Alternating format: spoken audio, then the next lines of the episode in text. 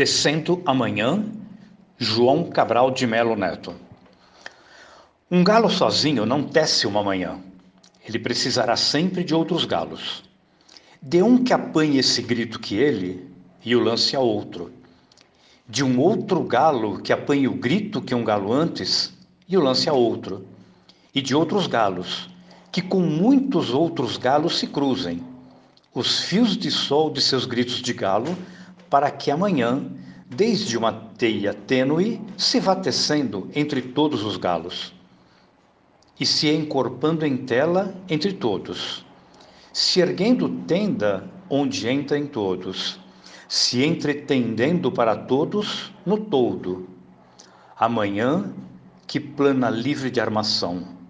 Amanhã, todo de um tecido tão aéreo que tecido se eleva por si luz, balão.